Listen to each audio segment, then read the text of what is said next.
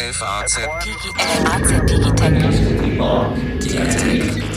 Herzlich willkommen zu unserem Digitech Podcast, der ersten Ausgabe eines technischen Podcasts der FAZ, der sich mit der Welt der äh, Bits und Bytes auseinandersetzen wird, aber eben auch mit Technik, mit Dingen, die vier Räder angeschraubt haben und künftig vernetzt und vielleicht auch autonom durch die Gegend fahren werden, mit künstlicher Intelligenz, mit Blockchain und ganz allgemein mit der Arbeitswelt der Zukunft. Am Mikrofon begrüßen Sie mein Kollege Alexander Armbruster. Hallo Alex. Hallo Carsten. Schön, dass du mit dabei bist. Wir werden hier künftig ein Team sein in, in dieser Rolle. Und eben Carsten Knob, das bin ich. Ich bin der Chefredakteur für die digitalen Medien der FAZ und der Alexander stellt sich auch kurz selber vor. Ich bin Wirtschaftsredakteur bei der FAZ und nicht der Chefredakteur von Faznet, deswegen. Genau, und wir kennen uns sehr, sehr lange. Ähm, der äh, Alexander ist lange auch Mitglied ähm, eines Teams, das, das ich auch mitleiten durfte in der Wirtschaft. Und wenn sich hier einer mit künstlicher Intelligenz in der FAZ auskennt, dann ist das der Alexander. Und die künstliche Intelligenz, das ist so ein Hype-Thema geworden. Ähm, das Lustige daran ist, dass es dieses Thema schon unglaublich lange gibt und über Jahrzehnte die Menschen gegähnt haben, die sich mit Informationstechnologie auskennen, weil schon in den 60er Jahren eine Forschung dazu stattgefunden hat, wenn ich mich nicht irre, und nie was richtig dabei rausgekommen ist. Das ist verdammt lange her. Das ist bevor wir beide auf die Welt gekommen sind, Alex. Warum ist es jetzt im Jahr 2018 plötzlich so anders? Im Grunde ist es, könnte man sagen, sogar ein, ein, ein Zufall, weil mehrere Faktoren zusammengekommen sind, die jetzt ergeben, dass sehr viele Menschen große Hoffnung in diese Technologie haben. Einmal gibt es bessere Modelle, mit denen Menschen versuchen, die Funktionsweise, die wir dem Gehirn unterstellen, nachzubilden. Und dann vor allen Dingen ist es ein unglaublicher Hardware-Fortschritt, der das Ganze ermöglicht hat. Viel schnellere Rechner, Prozessoren und unglaubliche Datenmengen.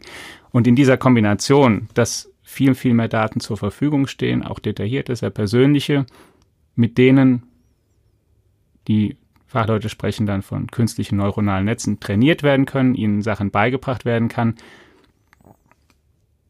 hat es insgesamt ermöglicht, dass da paar tolle Erfolge passiert sind. Also es gab so ein paar Schlaglichter in den letzten fünf, sechs Jahren, dass Computer in Wettstreits, zum Beispiel in Bildererkennung oder Spracherkennung, sich wirklich sehr, sehr stark dem der menschlichen Kompetenz angenähert haben, dem, was unser Gehirn so normalerweise kann.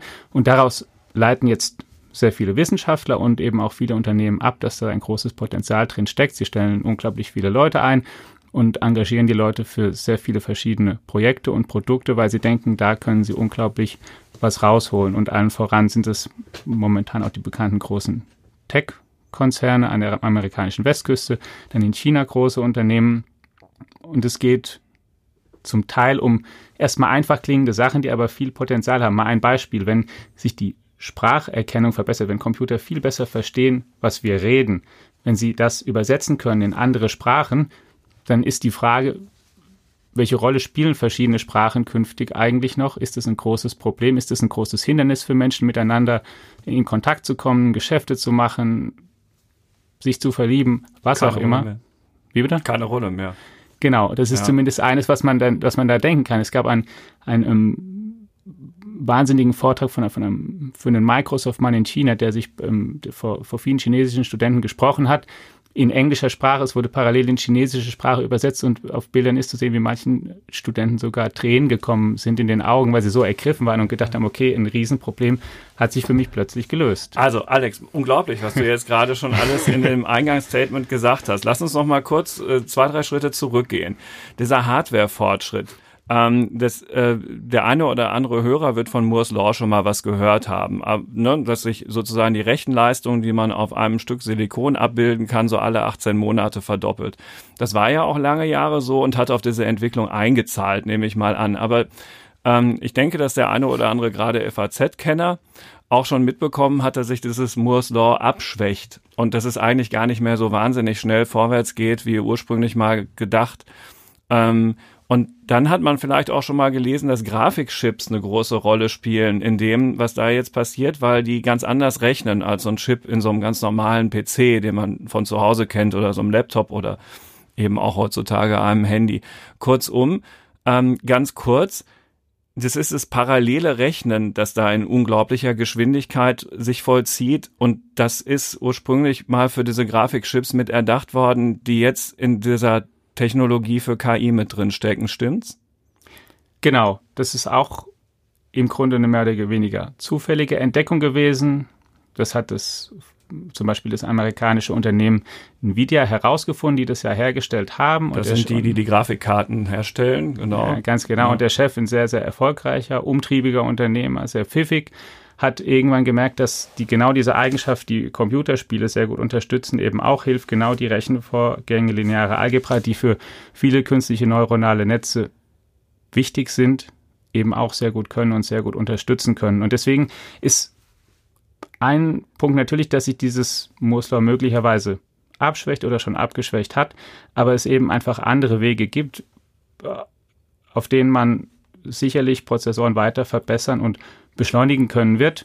Und es ist in der Tat so, dass diese Grafikkarten sind nur ein Beispiel. Mhm. Ähm, ähm, Google zum Beispiel hat für seine Cloud-Angebote auch eigene Prozessoren entwickelt und ähm, fast jeden Tag ist auch zu hören von Unternehmen, die jetzt anfangen, selbst Chips ganz gezielt zu designen und herzustellen, um das zu können. Interessanter um das, Trend ne, in der Branche, immer mehr Spezialchips entstehen für ja, besondere Aufgaben, während so General Interest Chips wie früher so ein Pentium oder so ein 486er oder so oder jetzt von mir aus ein Intel Core ähm, Core 5, ähm, die kommen eigentlich so ein bisschen ins Hintertreffen für solche Sachen. Ne? Da sind ganz andere Spezialitäten gefragt. Ja, ich glaube, mhm. das ist halt, weil sie es gezielt und weil sie natürlich die Kapazität haben, das auch zu machen und auch einfach gut machen können. Aber eins vielleicht auch noch dazu, es hängt auch nicht alle Hoffnung an Hardware und Moore's Law. Das zweite ist, oder wenn wir bei Hardware bleiben, dass natürlich der, der, das Datenvolumen noch lange nicht erschöpft ist, was es gibt. Das ist ja täglich was, was, was, was gespeichert noch, wird jetzt was, sozusagen. Was auf, gespeichert wird. Was, was auch keine Festplatten mehr sind, sondern auch Chips, wo das gespeichert wird heutzutage. Ja, ah. und was auch täglich, auch was, was täglich weiter wächst und was, wenn man es sich theoretisch anschaut, auch gar keine natürliche Grenze in dem Sinne hat. Es ist ja auch, wenn wir beide miteinander sprechen, ähm, können wir ja zum Beispiel nahezu beliebig viele Daten jetzt ähm, alleine durch die Zeit, in der wir miteinander reden, produzieren. Ja. Also von dem her gibt es, glaube ich, keine natürliche Limitierung. Und ein ganz spannender Bereich, der aber noch ganz, ganz, ganz am Anfang ist, ist dann natürlich das, was mit, mit Quantencomputing verbunden ist. Weil man, wenn man sich vorstellt, dass die Chips immer kleiner werden und die Möglichkeiten, ähm, Informationen auf immer kleineren Einheiten zu speichern, dann ist man irgendwann beim Molekül und vielleicht irgendwann beim einzelnen Atom. Solche Vorstellungen gibt es auch und dann gelten eben nicht mehr unsere normalen physikalischen Modelle, die wir haben. Und gerade wenn wir uns ähm, ein Unternehmen wie, wie Google angucken, die ähm, stecken eben da zum Beispiel auch viel Geld rein, haben vor ein paar Jahren einen hochdekorierten Wissenschaftler, John Martinez heißt der, engagiert, der in, in Kalifornien forscht, ihm ein eigenes Quantencomputing-Labor hingestellt und mehr oder weniger gesagt, hier, du machst es jetzt, du arbeitest für uns daran, das heißt, mhm. sie sind einfach mehrgleisig unterwegs. Also da kommt jetzt noch halt noch hinzu, dass seit seit diesem Internet-Hype äh, im Silicon Valley unglaublich viel Geld akkumuliert worden ist, das zum Investieren in solche, in, in so eine neue Technologie zur Verfügung steht. Ja, sei es jetzt über Venture Capital Unternehmen, die sich mit dem Verkauf irgendwelcher Startups ähm, äh, mit wenig Mitarbeitern, aber hohen Börsenwert eine goldene Nase verdient haben oder halt eben auch die Googles und Apples dieser Welt, die das Geld ja wie Dagobert Duck, ähm, Dagobert Duck im Geldspeicher schaufeln beinahe. Das ist ein riesen Startvorteil natürlich auch für so eine Sprunginnovation wie jetzt hier künstliche Intelligenz. Die haben das Geld. Aber du hast da gerade eben so einen Begriff einfließen lassen, Quantencomputing. Ich glaube, der ein oder andere Hörer ähm, hat das zwar vielleicht schon mal gehört, aber weiß nicht so richtig, was das ist. Nun kann ich mich erinnern, dass der kanadische Premierminister Justin Trudeau mal an einer Universität gefragt worden ist, ob er das kurz mal erklären kann. Da hat er ähm, eine Riesenleistung hingelegt. Ich, das kommt jetzt für dich überraschend. Kannst du auch mit zwei, drei Sätzen erklären, was der wesentliche Unterschied ist zu 0 und 1? Also kurz kann ich es machen, erklären, werden wir sehen, ob ich es hinbekomme, aber die Intuition, die wesentliche ist, dass ähm, man verschiedene Rechenschritte entweder hintereinander unternehmen kann, Du und ich können das. Man kann mhm. uns verschiedene Aufgaben geben. Ich kann es nicht so gut wie du. Ja, das haben wir auch nicht ausprobiert. Aber die Hoffnung ist, dass es im, zum Quantencomputer parallel kann und dadurch sozusagen einfach ein unglaublich Vielfaches der Rechenleistung möglicherweise einmal hat, wie okay. die schnellsten Computer, die es, die es heute gibt. Aber das ist, wie gesagt, das ist eine, eine, eine Hoffnung, die steckt noch sehr in den Kinderschuhen, aber man darf sie auch nicht ausblenden, weil dafür, glaube ich, einfach zu viel Geld da hineinfließt, als dass man sagen kann, man, man muss sich nicht damit beschäftigen. Und das ist übrigens, wenn wir nochmal auch den größeren Bogen zur künstlichen Intelligenz und den vielen Hoffnungen, die es ja, wie du schon gesagt hast, auch in den letzten Jahrzehnten gab, wenn wir den einmal spannen, was mir Fachleute sagen, ist, die zum Teil auch seit Jahrzehnten schon drin sind, die, die sagen, naja, wir können auch nicht ausschließen, dass wir auch jetzt sicherlich ein bisschen in einem Hype drin sind. Es gibt auch Leute, die sagen, ein bisschen ist KI momentan auch wie das neue Bio. Es, man mhm. muss es irgendwie auch gefühlt dabei haben, um, um, um, um hip oder sowas zu sein. Und auch, wenn wir ehrlich sind, nicht jede Anwendung, die uns als KI ähm, ähm, präsentiert wird, ist dann auch wirklich was, wo wir sagen können, okay, das ist substanziell was ganz anderes als das bisherige Rechnen. Aber die, was immer wieder herausgestellt wird, ist, dass die Dimension einfach eine ganz, ganz andere ist, dass die in, in früheren Zyklen die Mittel deutlich geringer waren, auch die Unternehmen geringer. Und was man jetzt sieht an Unternehmensgröße und an Mitteln, die da reinfließen, dass das einfach was ist, was alles bisher da gewesen ist, in, den, in, den, in den Schatten stellt. Also wir halten fest, Datenmenge explodiert. Und das ja. Wort trifft ausnahmsweise wirklich mal zu. Geld steht in Massen zur Verfügung und nicht nur wegen Mario Draghi und der EZB. Und die Rechenleistung die dafür benötigt wird, steigt und steigt, egal was mit Moore's Law ist. Dafür ist unglaublich viel Rechenleistung da und vor allen Dingen zu einem immer niedrigeren Preis, ja. was dazu führt, dass also das viele Geld auf sinkende Preise für die IT trifft, aber eine ewig steigende Datenmenge und das ist, wenn man so will, die Erfolgsformel dafür, warum, sagen wir mal, 50 Jahre nach ihrer ähm, ersten Erwähnung mehr oder weniger künstliche Intelligenz jetzt zu dem Thema geworden ist zu dem es geworden ist. Ähm, um das noch ein bisschen alltagstauglicher zu machen, du hast am Anfang schon einige Beispiele erwähnt. Künstliche Intelligenz steckt in Pünktchen, Pünktchen. Siri von Apple, Alexa von Amazon, meinem Auto auch schon oder noch nicht. Zähl doch mal so ein paar Beispiele auf aus dem Alltag, wo man jetzt künstliche Intelligenz schon erleben kann. Also die ganzen, die du genannt hast, das sind sicherlich die bekanntesten, die digitalen Assistenten, die es gibt. Die Frage ist, ob man einen persönlichen, ob man einen Fahrassistenten ein bisschen elaboriert drin, ob man ihn auch schon zu künstlicher Intelligenz. Was so ein Tesla macht? Zählt.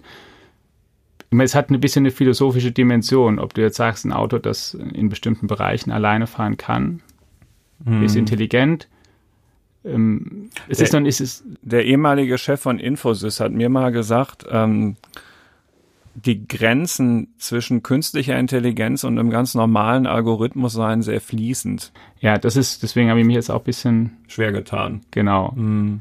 Um, um, um das zu sagen, es ist, ich meine, zum Beispiel, wenn, wenn Amazon oder, oder auch hier Otto mittlerweile Programme haben, die versuchen ziemlich genau zu ermitteln, was so in den nächsten 20, 30 Tagen bestellt wird bei ihnen und dann schon auf Vorrat gezielt kaufen und dann verschiedene Einflussfaktoren wie Wetter, wie alles mögliche andere eben dort einbeziehen und danach kaufen und die, und die Sortimente zusammenstellen, dann ist es schon eine intelligente Leistung. Es ist was, was, ähm, wo man sagen kann, zumindest wenn es ein Mensch ausführen würde, wäre es was, wo wir sagen, dass er da Intelligenz braucht, dass es Erfahrungswerte braucht, aufgrund derer man das abschätzen kann. Ob man jetzt sagt, es ist das jetzt wirklich schon echte künstliche Intelligenz, hm. ich würde es einfach an der Stelle offen lassen. An, am Ende ist es ansonsten in, in ich meine, in, in auf, auf, jedem Handy ist es im Grunde. In der Google-Suche ist es drin, im Übersetzungsdienst von Google auf Facebook, wenn du gezielt ähm, ähm, Vorschläge gemacht bekommst, was du gerne lesen möchtest, was du kaufen möchtest, mhm. wen du kennenlernen könntest. Ähm, Google Translate ist ein bekanntes Beispiel, die, die damit deutlich besser, besser geworden sind. Genau, auch deswegen, weil ja. es natürlich dann darum geht, auch um, den Kontext von, von Wörtern zu verstehen, auch vielleicht ein bisschen vorherzusagen, was ist das nächste Wort in einem Satz, was was wahrscheinlich an die Stelle kommt und die Methoden, die ähm, ähm, die KI mittlerweile bereitstellt, die eignen sich eben sehr gut dazu. Ich will eine andere praktisch noch, noch eine andere, einen anderen Begriff einfach mal sagen, der hier in, in Deutschland zum Beispiel der, der, der, der Chef des Deutschen Forschungszentrums für künstliche Intelligenz, Professor Walster, immer verwendet, wenn er von KI spricht, sagt er, es geht um künstliche Informatik, ist so die eine Ausformulierung. Mhm. Und ansonsten steht für ihn KI aber auch stark für künftige Informatik. Mhm. Also und für alles, was da neu kommt, mit genau. den Mitteln, über die wir ja gerade eingangs schon ausführlich gesprochen haben, die da zur Verfügung stehen. Richtig, deswegen, und deswegen, und das finde ich eigentlich sehr anschaulich, weil man da sieht, dass es ein fließender Übergang im Prinzip von einem in das andere ist.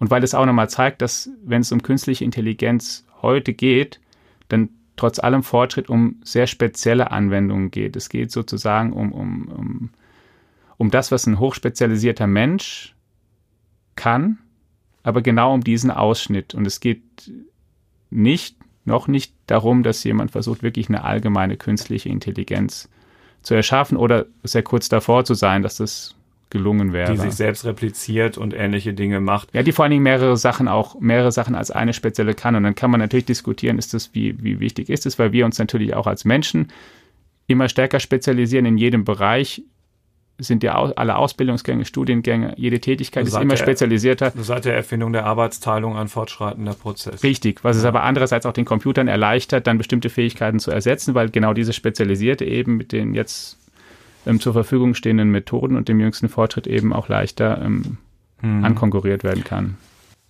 Über all diese Themen wird es auch in künftigen Folgen dieses Podcasts noch gehen. Ähm, es gibt Forscher wie Jürgen Schmidhuber, die glauben, dass die künstliche Intelligenz irgendwann diese schnöde Erde verlassen wird, weil es woanders sowieso viel, viel schöner ist.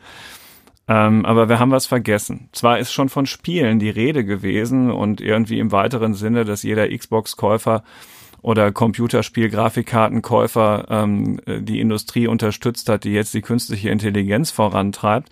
Aber künstliche Intelligenz ist tatsächlich beim Spielen ja auch schon richtig gut. Den Punkt haben wir jetzt übersehen. Also ich erinnere mich da, dass eine Firma, die DeepMind heißt und die jetzt zu Google gehört, unheimlich gut Go spielen kann zum Beispiel. Ja, ganz genau. Das sind auch wirklich die, wo man die bekanntesten Erfolge bislang oder, oder zumindest Erfolge durch die künstliche Intelligenz dann wirklich in der breiteren Öffentlichkeit eine Rolle gespielt hat. Das sind Spiele Go ist eines davon, Schach vor allen Dingen, vielleicht auch das gerade bei uns ja noch bekanntere, in denen Computer plötzlich angefangen haben, die besten menschlichen Spieler zu schlagen und zu besiegen. Und dann mhm. gab es ähm, zwei Reaktionen darauf. Die eine war zu sagen, okay, hier hat der Computer jetzt ein neues ähm, Intelligenzlevel oder ein neues Level for Cleverness erreicht und die andere Reaktion war plötzlich, diese Spiele ein bisschen zu degradieren und zu sagen, naja, Schach ist eigentlich dann doch, doch nicht so viel mit Intelligenz, sondern mehr mit Rechnen zu tun. Ähm, beim Go fällt es ein bisschen schwieriger, weil Go viel, viel komplizierter ist zu berechnen. Es gibt, glaube ich, mehr legal mögliche verschiedene Go-Positionen als Atome im bekannten Universum. Also da einfach zu sagen, also, also, zu sagen, man könnte das einfach, einfach berechnen, so ist mhm. es dann auch nicht. Da hängt es dann schon mit Intuition zusammen und vor allen Dingen, wenn man, wenn man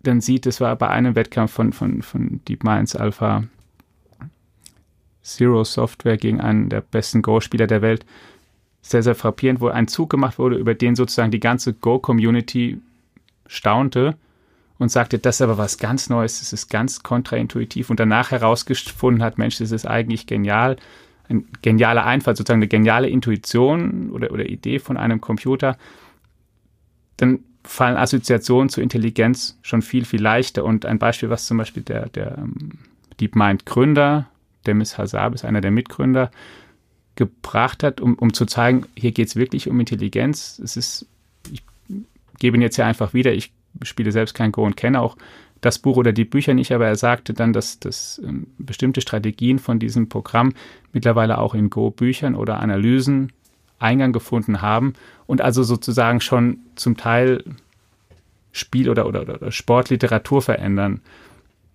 Und das ist auch, ja.